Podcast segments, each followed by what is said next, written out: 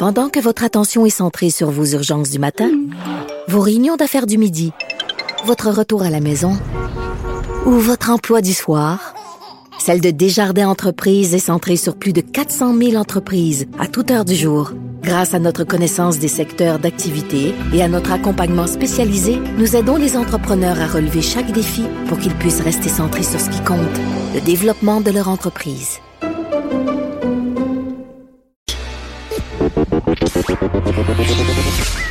Elles n'ont pas la langue dans leur poche. Elles disent ce qu'elles pensent sans détour. Une heure de remise en question et de réflexion. Geneviève Peterson. Vanessa Destinée. Les effrontés.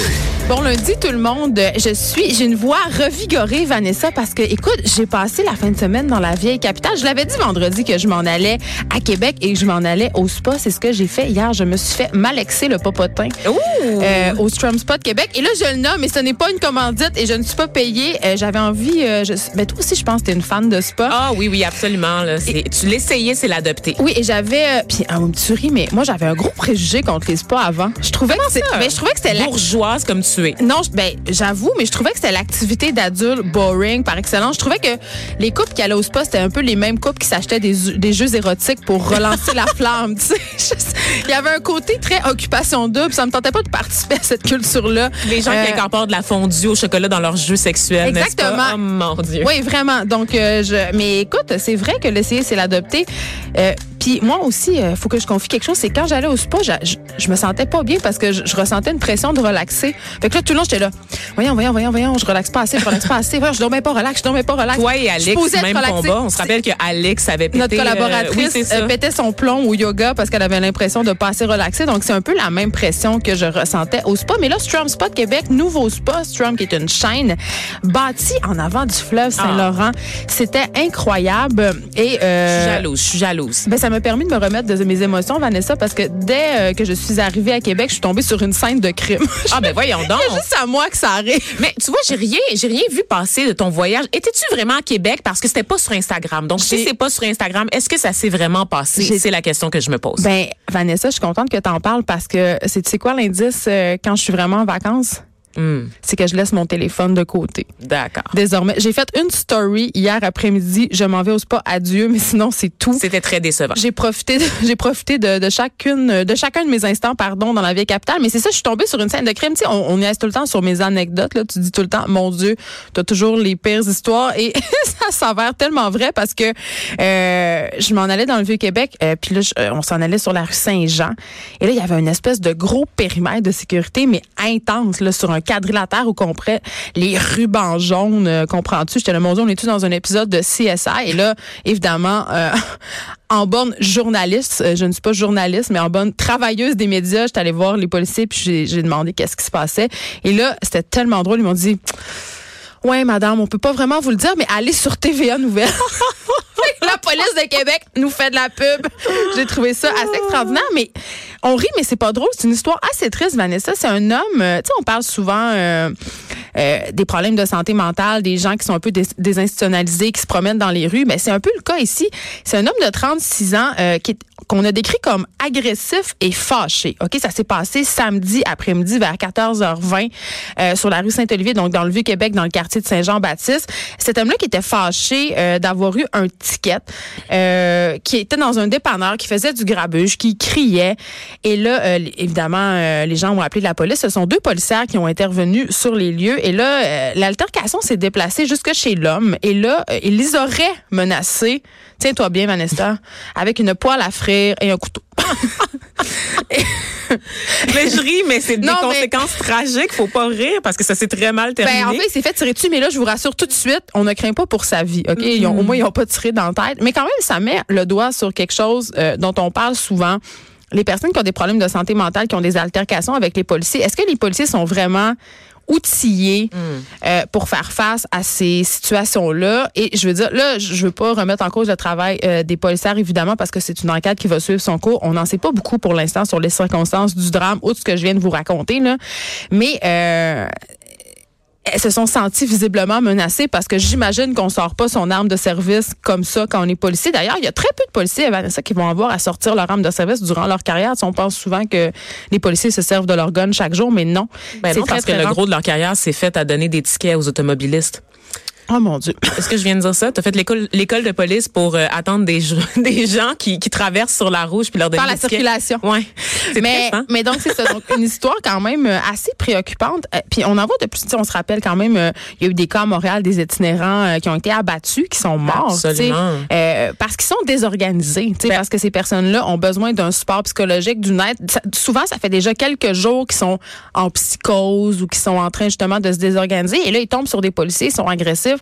Et le pire se produit. Puis là, on est chanceux parce que cet homme-là, évidemment, on craint pas pour sa vie, mais le pire aurait pu se produire. Effectivement, et euh, la- le doute que je mets quant à la compétence des, des policiers pour intervenir dans ces cas-là, c'est que souvent, les personnes qui sont en crise, en fait, dans les rares fois que les policiers ont dû tirer sur quelqu'un et que cette personne est décédée, en fait, euh, des conséquences de l'intervention policière, c'était presque tout le temps, sauf un cas, je pense, là, vraiment, où euh, la personne présentait des dangers, mais pour elle-même uniquement. Ben, c'est plutôt ça. Pas Puis- pour l'intégrité d'autrui.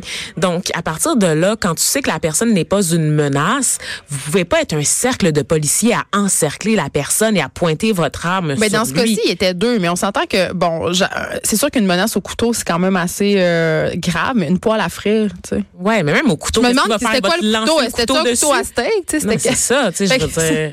c'est- que c'est pas, pas vraiment à force égale. tu. Exactement. Et je pense que parfois, les policiers l'oublient dans un contexte de stress, dans un contexte d'adrénaline. C'est facile de- d'avoir les réflexes super aiguisés et de craindre le moindre mouvement, n'est-ce pas? Mais parfois, je pense que dans des cas comme ça, il faut des ressources supplémentaires sur le terrain, des psychologues, des intervenants. Mais pour ça prend de la policiers. formation, évidemment, Absolument. des policiers. Mais tu sais, Vanessa, qu'il y a certains pays qui ont désarmé leurs policiers. Ça fonctionne Ben oui. très bien, notamment en Angleterre. Les policiers ne sont pas armés et on a vu euh, le nombre euh, d'incidents fâcheux de ce type-là baisser drastiquement parce qu'évidemment, ils n'en ont pas de gun. Donc, ça peut pas se passer. Ils ont d'autres moyens puis c'est pas plus dangereux parce que souvent, euh, c'est quand même prouvé que quand il y a un fusil d'impliqué, ben, les conséquences peuvent être très, très graves d'un côté comme de l'autre. hein. Absolument, ça stresse la personne aussi qui, Exactement. qui est armée de la poêle à frire ou du couteau, peu importe. c'est stressant et ça fait juste en fait, euh, t'arrives à une montée en fait, c'est- une escalade de la violence puis des réactions, tu sais. Et, et c'est un enjeu qui me, qui moi, qui me, qui m'intéresse beaucoup, la militarisation de la police. En fait, le- l'espèce de, moi je me rappelle des policiers Geneviève là qui avaient des petites chemises bleues, ok, des petites chemises bleues manches courtes dans leurs pantalons. Puis aujourd'hui on est avec l'uniforme un peu GI Joe, n'est-ce pas? Ben, ça fait très militaire, c'est vrai. on est dans les, les voitures de police qui ont l'air de requins, littéralement, là, qui sont des grosses bagnoles noires, imposantes sur la route. On est dans les chars blindés quasiment. On est dans les, les policiers à cheval dans les rues de Montréal, notamment. Mais ça, peut être efficace, la cavalerie, quand même, euh, pour certaines circonstances, notamment les rassemblements de foule, parce que ça disperse une gang assez rapidement sans faire de bobo. Oui, un cheval dans une foule, par contre, euh, le moindrement que la foule veut pas se disperser, Geneviève, et ça, je l'ai vécu pendant le conflit étudiant de 2012, quand les étudiants tenaient tête aux policiers, un cheval dans une foule, c'est jamais gagnant. C'est moins pire le qu'une cheval, de le plastique. Moi, never forget, euh, j'étais au sommet des Amériques pour faire un documentaire et j'étais avec le- cette personne qui s'est mangé une balle de plastique Ben en pleine voyons gorge, donc, bien elle a toujours les, les pires anecdotes. C'est moi qui ai donné les premiers soins, en fait, en attendant les ambulances. Oui. Voyons. Mais C'était un hasard. Je connaissais nullement Tu cette sèmes la, personne. la mort et la désolation partout où tu passes, Geneviève Mais Peterson. après ça, j'avais eu très très peur euh, parce que au début, je prenais ça un peu à la légère les balles en plastique des policiers, puis on est on est on avait aussi des, euh, des masques pour les gaz lacrymogènes, donc ça avait pas vraiment de prix sur nous parce qu'il y en a eu beaucoup beaucoup pendant le sommet des Amériques euh, des gaz lacrymogènes, mais évidemment euh, les policiers euh, ils font avec ce qu'ils ont hein, aussi, ils, sont un peu j'avais l'impression en tout cas, c'est du moins mon expérience qui était j'ai sentais téléguidée. Tu sais, il n'y a pas vraiment de, de place euh, à l'interprétation. Tu sais, c'est une force monolithique, la force policière. Il n'y a pas de place pour les décisions personnelles. Tu écoutes les ordres dans ton oreillette oui. puis tu, tu fonces dans le tas. D'où la comparaison avec l'armée, en Ben, fait. C'est ça. C'est mais le contexte d'intervention est totalement différent que celui de l'armée. Mais je pas reviens- le même mais genre je reviens de à la formation. Les policiers- sont face à des citoyens désarmés. Tu sais, Ouais. qui, Ben, dans, dans franchement, le cas de certaines manifestations, les citoyens ne sont pas toujours désarmés, ceci dit. Puis aussi, euh, j'ai beaucoup d'amis policiers, puis ce qu'ils me disent, c'est qu'on sait jamais ce que les gens ont dans leur poche. Donc ça, ça les fait paniquer aussi. Mais bref, pour conclure sur cette anecdote de Québec, euh, je crois quand même que les policiers bénéficieraient d'avoir plus de formation au niveau de la santé mentale, des techniques d'intervention qui sont non violentes entre guillemets ou qui sont du moins euh, des techniques avec des instruments qui ne sont pas mortifères, Hmm. comme des armes à feu. Sais, euh, ce que je souhaite, moi, Mais pour la police euh, de Québec, Geneviève. Un troisième lien? Non, pas du tout, qu'ils soient capables de, de distinguer une simple escarmouche d'un crime haineux. Parce que, Ah! je sais pas si tu as suivi un peu ce qui s'était passé, ce qui s'est passé pendant la fin de semaine à Québec. Je sais que tu décrochais. Euh, il y a eu, euh, en fait, une attaque devant la mosquée de Québec, tristement célèbre, n'est-ce pas, pour la Les tuerie qui, ouais. qui a eu lieu là, il y a deux ans de ça, n'est-ce pas? Et euh, donc, un individu s'est présenté sur place, euh, s'est pogné avec le monde euh, devant, qui fréquentait la mosquée, devant la mosquée. Il y aurait eu des échanges de coups et apparemment que l'homme aurait profané des insultes islamophobes. Ça, c'est ce qu'on en entend comme version. Et la police a choisi de traiter ça comme un acte isolé, n'est-ce pas, Geneviève, dans un premier temps, malgré le contexte de la mosquée, malgré les déclarations islamophobes et malgré l'historique, là, donc. Des lieux. Des lieux, donc. euh, on Mais là, ils sont revenus sur leurs paroles. ben, ils sont revenus sur leur décision à la lumière des nouveaux éléments de l'enquête. Ben, la semble- lumière aussi du tollé, je pense que ça a déclenché. surtout je pense ça. que c'était un- une relation publique désastreuse. là. Oui, mais c'est ça. On a souligné avec euh, avec beaucoup euh, d'intérêt au cours des dernières années que la mosquée, pas la mosquée plutôt, mais les services de police de Québec ont tendance à minimiser les crimes haineux qui, se- qui se passent dans la capitale nationale. Malgré euh, des taux de déclaration importants, ils sont rarement pris au sérieux par les policiers. Et moi, j'ai Mais C'est cette l'impression... mentalité que ça ne peut pas se passer à Québec. Ben je pense oui. que c'est, c'est- ça témoigne un peu de l'état d'esprit de la population. C'est qu'on on a l'impression qu'à Québec, tu sais, c'est loin, c'est pas Montréal, c'est Ben pas oui. cosmopolite. Donc, ça peut pas se passer chez nous, Oui. mais ça se passe. C'est aussi, on, on a toujours peur de, de tomber dans le crime politique aussi. Tu sais, C'est tout le temps, ah non, non, c'est un malade, c'est un fou. Ben non, tu sais, on va pas... Parce que les crimes politiques, ça, c'est juste bon pour l'Argentine, l'Amérique du Sud. C'est les coups d'État. Exactement. Mais pourtant, chez nous, ça se passe aussi et c'est à prendre au sérieux. Ces actes isolés, malheureusement, quand tu les additionnes, c'est symptomatique d'une tendance, en fait, qui est là pour durer. C'est dans l'air du temps. On a vu même le ministre Jolin Barrette, en fait, a condamné euh, l'attaque sans toutefois établir un lien avec son projet de loi sur la laïcité. Moi, j'ai d'autres opinions là-dessus, mais bon. Bref, si le ministre intervient pour dire que ça n'a pas d'allure, il me semble que la police, le réflexe, c'est de réexaminer l'affaire. Ils Ben, l'ont fait. fait. Ils l'ont fait, mais un peu tardivement. un peu. C'est un peu tard. Un peu tard. On se déplace du côté. Écoute, tu connais notre marotte, Vanessa, notre bon vieux système d'éducation. On parle souvent à l'émission des gens, euh, bon, des, des difficultés scolaires, du manque de financement, euh, du taux de décrochage qui est très fort chez les garçons. Tu sais, c'est un truc dont on aime bien discuter. Et là, c'est du bonbon pour nous, ma chère, parce que est-ce que tu connaissais euh, le logiciel Challenge You? Non. Moi non plus, puis ça m'étonne parce que, euh, c'est- en fait, j'explique un peu c'est quoi. C'est un logiciel qui aide aux décrocheurs euh, à finir leur secondaire sur leur cellulaire. Ok, d'ailleurs, Oh, ou sur l'ordinateur. là. Je pensais que c'est une application de rencontre pour décrocheurs. Ça aurait pu. Mais leur slogan, c'est- vraiment drôle qu'on n'en ait pas entendu parler parce que leur slogan était fini euh, ton secondaire sur ton cellulaire, mais leur porte-parole, c'était Georges Saint-Pierre, OK? Georges Saint-Pierre qu'on connaît pour Ben l'ex- l'ex-champion mondial en arts martiaux, il a pris sa retraite. Et Steve Bégin, OK, qui est l'ancien joueur du Canadien que toi, tu connais peut-être moins parce que c'est plus un joueur euh, de montant. D'accord. Mais euh, Steve Bégin qui s'était engagé publiquement, OK, pendant la campagne de promo de cette application-là, à finir son secondaire en utilisant la plateforme, ce qu'il a réussi. Ah ouais, Oui, hein, en donc, novembre dernier, Il n'y avait oui. pas son diplôme euh, d'études secondaires. Non, ben, c'est un joueur de hockey, ça arrive. Euh, donc, en novembre dernier, euh, il a reçu son diplôme des mains même du ministre de l'Éducation, Jean-François Roberge. Donc, c'est une histoire un peu un conte de fées. C'est cool. Et j'imagine, je, trouve que ça n'avait pas eu, eu beaucoup d'attention médiatique parce que le problème du décrochage au Québec, c'est quand même important et c'est une belle histoire. Sauf que là, Challenge You, qui est une plateforme, euh, justement, euh, c'est vraiment, c'est des cours en ligne, Vanessa. Là. Tu sais, tu peux euh, notamment finir tes maths, ton français, ton anglais. C'est une entreprise privée, c'est ça? Oui, oui, c'est ça. Donc, c'est c'est quelqu'un, c'est Nicolas Arsenault, qui est une- un ingénieur de formation qui a mis ça sur pied. Et là, c'est les commissions scolaires qui achètent ça pour aider leurs étudiants décrocheurs à raccrocher. Jusque-là, tout va bien, mais ça se passe très, très mal. C'est-à-dire que les étudiants qui s'inscrivent sur la plateforme ne terminent pas leur, curs- leur cursus. Là. Écoute, je te donne des chiffres. Là. Seulement 3% des élèves qui se sont inscrits entre 2016 et 2018 ont fait un examen. Ben oui. Un examen, là. Pas, pas ont été diplômés, là.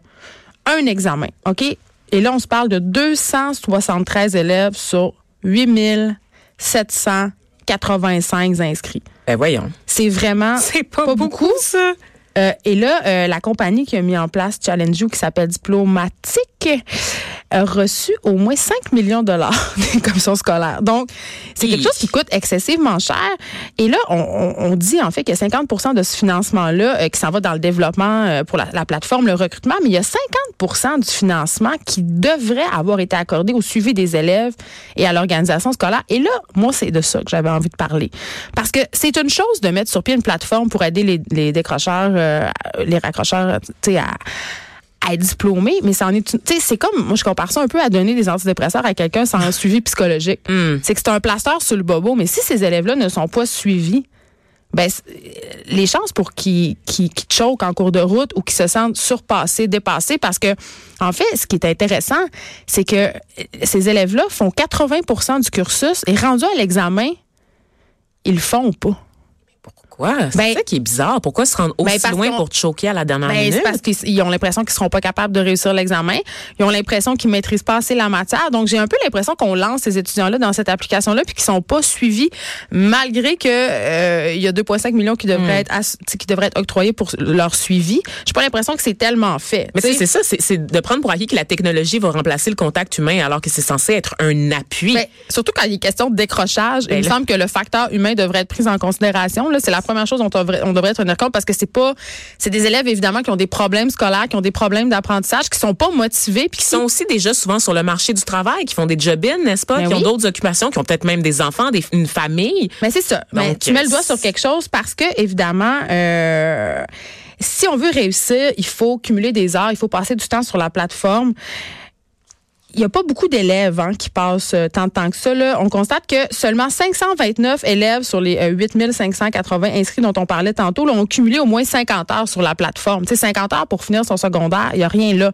Fait que ça fonctionne pas. C'est un outil qui pourrait vraiment être efficace. C'est un outil que les commissions scolaires vont continuer à utiliser hein, parce que c'est le seul un peu disponible sur le marché. Mais clairement, c'est un outil qu'il va falloir revoir parce que là, c'est de l'argent des fonds publics qui est investi. Puis c'est un peu un coup d'épée dans l'eau parce que la plupart des gens qui s'inscrivent là ne sont pas plus diplômés. Hum. Donc, euh, voilà. Est-ce qu'on a les ressources pour accompagner ces gens-là? Parce que c'est bien beau d'avoir investi sur cette plateforme-là. Ben apparemment, on a 2,5 millions. Fait que je pense qu'on peut, je pense qu'on peut se forcer un peu. On a de l'argent, mais est-ce qu'on a des personnes, en fait? Sachant la pénurie d'enseignants dans, le, dans les différents secteurs, euh, différents paliers du réseau de l'éducation, c'est certainement pas les adultes qui sont la priorité en ce moment du gouvernement. Je pense que poser la question, c'est y répondre. Ah oui, hein? On revient, et là, je veux pas avoir l'air de taper sur le clou, là, mais je te reparle de Ludivine Redé. Hum.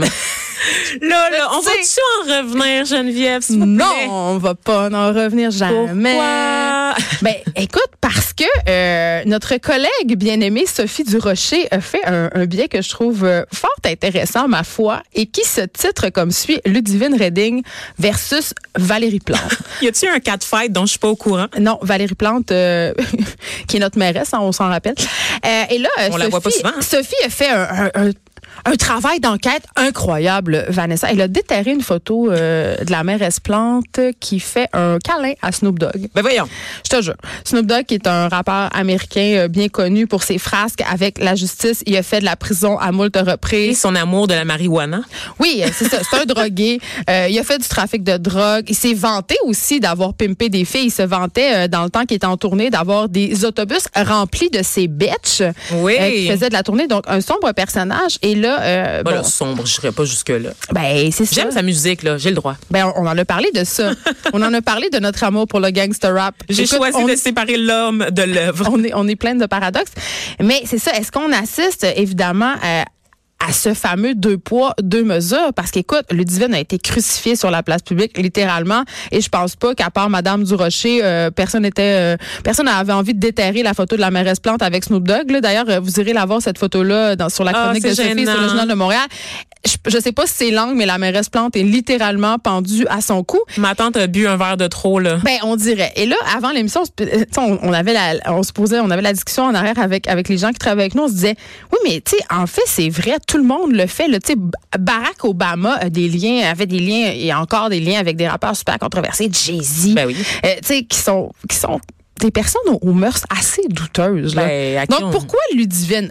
Évidemment, moi, ce que j'ai avancé comme théorie, c'est qu'elle était porte-parole euh, d'un organisme. Mais tu vois, Sophie Durocher souligne quand même que la police de Longueuil euh, est très fière de la garder comme porte-parole d'un concert bénéfice de l'Orchestre symphonique de Longueuil qui va avoir lieu le 7 juin pour les femmes exploitées. Donc, est-ce que le réseau Enfants Retour a été trop frileux en se dissociant super rapidement de sa porte-parole? Parce que tu m'as écrit, toi, en fin de semaine pour me dire, Hum, écoute, euh, à l'émission de Sophie, ils ont reçu le, euh, un gars des coms de la police de Longueuil pour dire que ce fameux rappeur Enima n'était pas connu des policiers tant que ça. Donc, Ben non, c'est ça, ça reste quand même ça intéressant que tu m'envoies ça. Ça un m'a fait réfléchir. marginal, c'est-à-dire qu'on le connaît maintenant à cause de cette de cette saga-là, mais avant ça, c'est pas un rappeur populaire. J'ai déjà parlé du fait que les radios commerciales snobent passe le rap, rap, là, ben en général, et c'est certainement pas le gars street gangsta de Montréal-Nord, de Saint-Michel, qui va jouer à la radio sur les heures de grande écoute. J'avais ok? jamais entendu parler de lui avant C'est un, c'est un rappeur que les jeunes aiment, que les jeunes écoutent sur YouTube, Geneviève,